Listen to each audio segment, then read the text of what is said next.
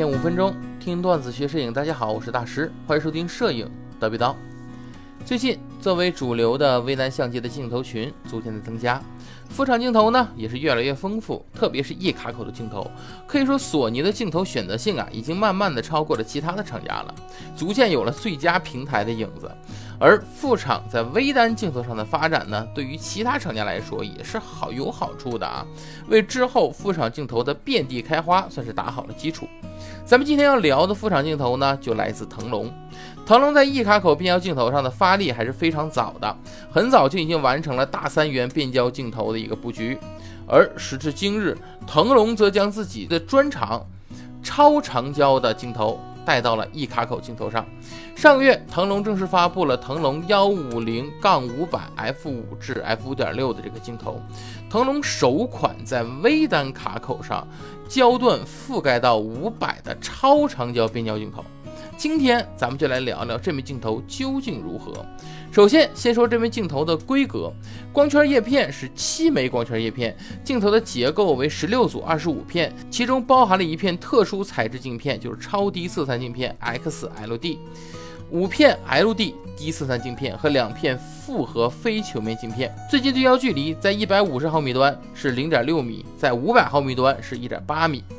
镜头尺寸为三十九毫米乘以二百零九点六毫米，重量是一千七百二十五克，脚架环的重量是一百五十五克。关于这支镜头的光学参数配置呢，这里我就不做过多的讲述了。腾龙幺五零至五百仍然采用了外变焦的一个设计，整体的设计语言呢和此前的腾龙一卡口的全画幅镜头完全一致。宽大的变焦环，整体设计呢更加低调典雅，品味更高。镜筒底部则配备有腾龙新镜头的荣耀金配色金属装饰圈，在手感上和此前的七零杠幺八零 f 二点八是非常相似的。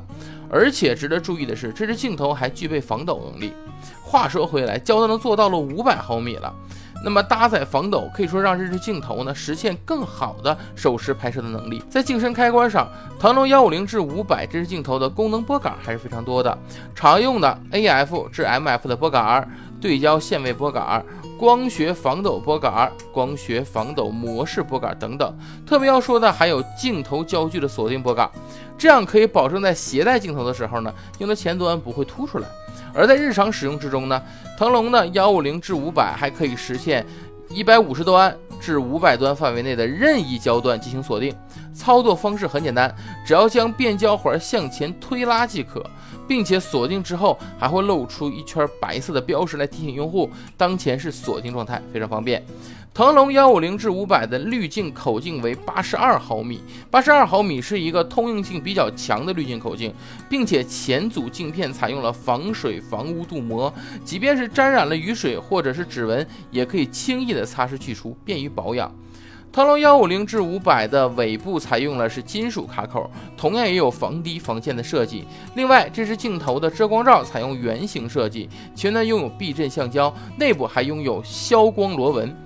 腾龙幺五零至五百采用了可拆卸的脚架环设计，并且脚架托呀还采用了兼容阿卡型快装板的设计，非常的方便。不过在拍照中啊，你会发现没有斜的三脚架，其实拍照也很可以。毕竟这支镜头的手持拍摄并没有太大的压力。接下来说说这支镜头的使用体验。测试拍摄的题材呢是古建筑拍摄，要知道古建筑永远伴随着人潮。如果使用广角或者中焦段是很难避开这些人的，但是使用长焦则能轻松的避开。腾龙幺五零至五百的焦段覆盖了一个幺五零至五百的区间，能够满足大部分用户对于长焦焦段的一个使用需求。如果大家对于这支镜头的各个焦段的最大光圈没有直观的理解，没有关系，这里我整理了各焦段最大光圈的一个数据和大家分享一下。在一百五十毫米至两百毫米端，光圈维持在 f 五的最大光圈，从二百四十一毫米端光圈则开始变成了 f 五点六，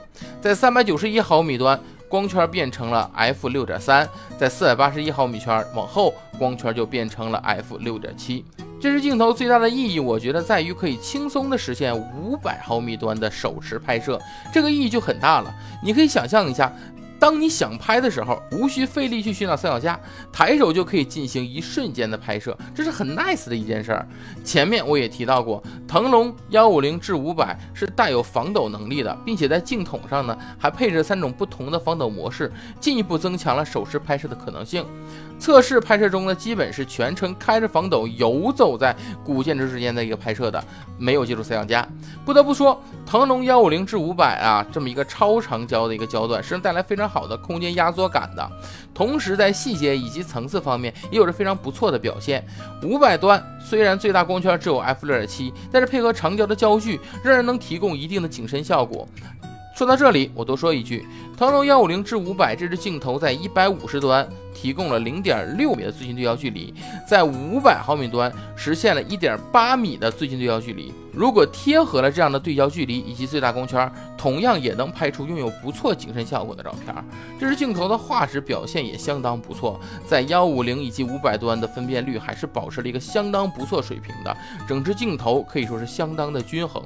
大家呢可以看看这期刀逼刀的封面配图，就是这支镜头拍的非常不错。总之，我认为。腾龙幺五零至五百 f 五至 f 六点七这支镜头的综合素质是相当不错的，体积小巧，并且带有防抖功能，短时间内的手持拍摄基本没有太大压力。对于索尼用户来说，原生一卡口的镜头的价格的确是让很多人难以承受，而第三方镜头的厂商呢又迟迟没有类似的焦段镜头出现，这才是腾龙这支幺五零至五百发布的契机。为什么不是幺五零至六百以及两百至六百这样的焦段呢？我觉得还是差异化竞争导致的结果。最后再说一下价格，目前是八千九百九十九元的预售价格，还算适中，甚至还有点良心。所以对于刚好需要一支超长变焦镜头的用户来说，这支镜头的确是一个非常非常不错的选择。好，那么这支镜头的分享就到这里，欢迎大家收藏、评论，您的支持是我们继续下去最大的动力。咱们下期见，拜拜。